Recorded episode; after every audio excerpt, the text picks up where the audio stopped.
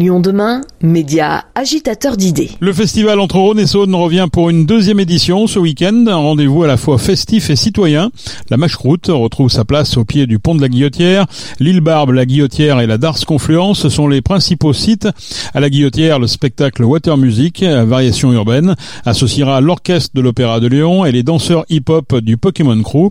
Un concert performance autour de la musique de Handel vendredi et samedi à 20h30. La compagnie Ilotopie propose samedi soir une nouvelle scénographie poétique au fil de l'eau. Les îles de paille, îles essentielles, samedi à 22h sur la Saône, en amont de la passerelle Saint-Vincent. À noter aussi la parade festive avec une grande batucada cheminant au rythme de la samba.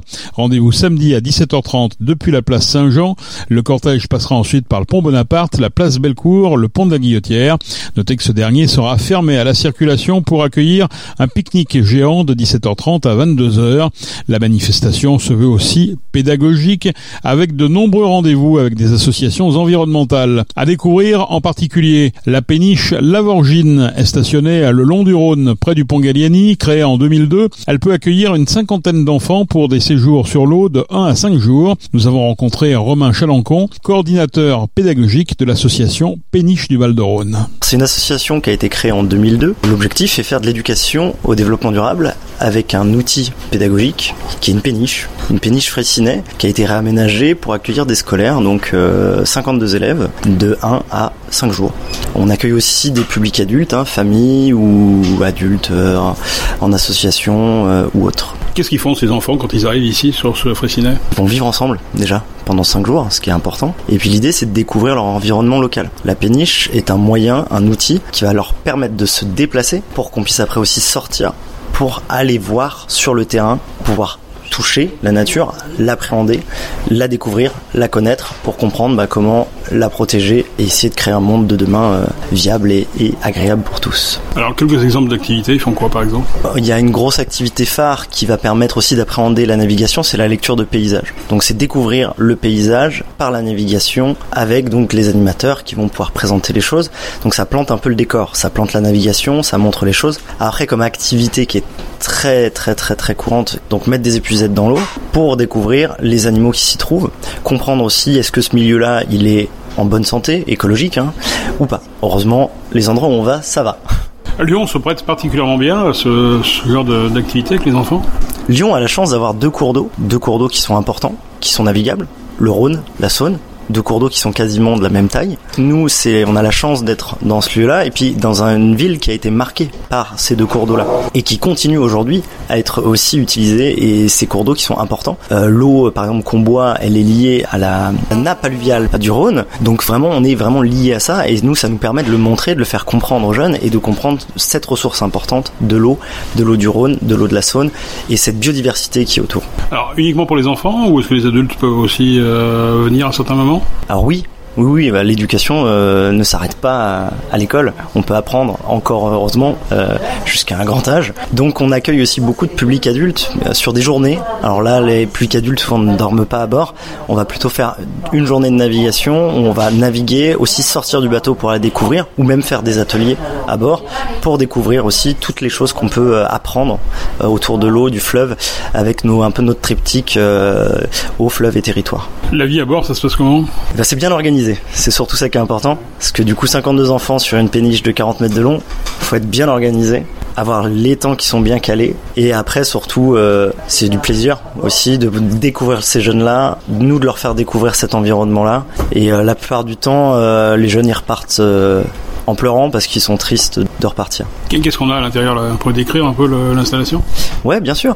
Euh, du coup, la péniche elle est composée de trois ponts. Là, actuellement, on est au pont principal. Pont principal qui est composé de trois salles. Alors, le, la péniche, elle fait 5 mètres 5 de large. Donc, on est toujours sur quelque chose d'un peu étroit. 38 mètres 50 de long. Une première salle polyvalente où donc pas de chaises, pas de table, mais des placards partout, des bibliothèques.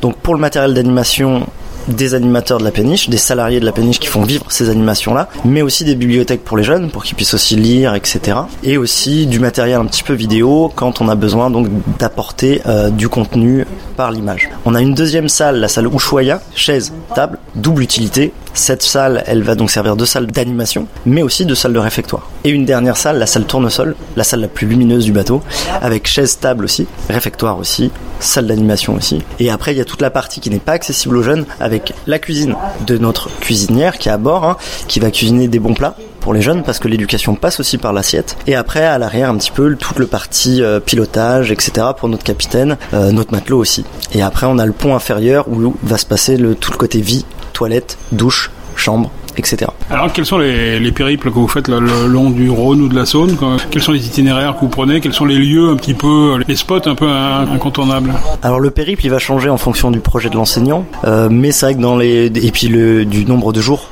qu'on va effectuer à bord. Hein. Donc on va naviguer de 1 à 5 jours. Mais du coup, dans un des spots qui est très accessible, la halte de Collonges au Mont d'Or, qui est vraiment une, halte qui est très intéressante en termes de biodiversité. On a une très belle répisylve, une très belle forêt au bord de l'eau. Ce coin-là s'appelle le Sentier des Castors. Donc avoir aussi la trace du castor, des bois rongés, des arbres coupés par le castor, donc de permettre de parler de cet animal qui est un peu notre animal totem aussi euh, au niveau fluvial. Donc une halte qui est vraiment très intéressante et euh, sur lequel nous on peut aussi développer énormément de choses et de thèmes. Après on a aussi euh, un petit peu plus loin, la halte de Roche-Taillée-sur-Saône, où là il y a toutes les installations de River Movie, donc avec des œuvres d'art aussi, qui permettent de porter un autre regard sur notre environnement. Voilà pour la Saône. Euh, sur le Rhône, du coup, euh, Chavanais par exemple, qui est à 50 km euh, à peu près de Lyon, qui est aussi une halte qui, qui, permet aussi de mélanger un petit peu tous ces côtés de très euh, naturel, nature, mais aussi d'aménagement, vu que bah, on est juste à côté de la centrale nucléaire de Saint-Alban-Saint-Maurice, donc de regarder un peu tous ces volets, tous ces imaginaires qu'on a autour du fleuve, pour différentes utilisations. Qu'est-ce que vous proposez alors pour le festival entre Rhône et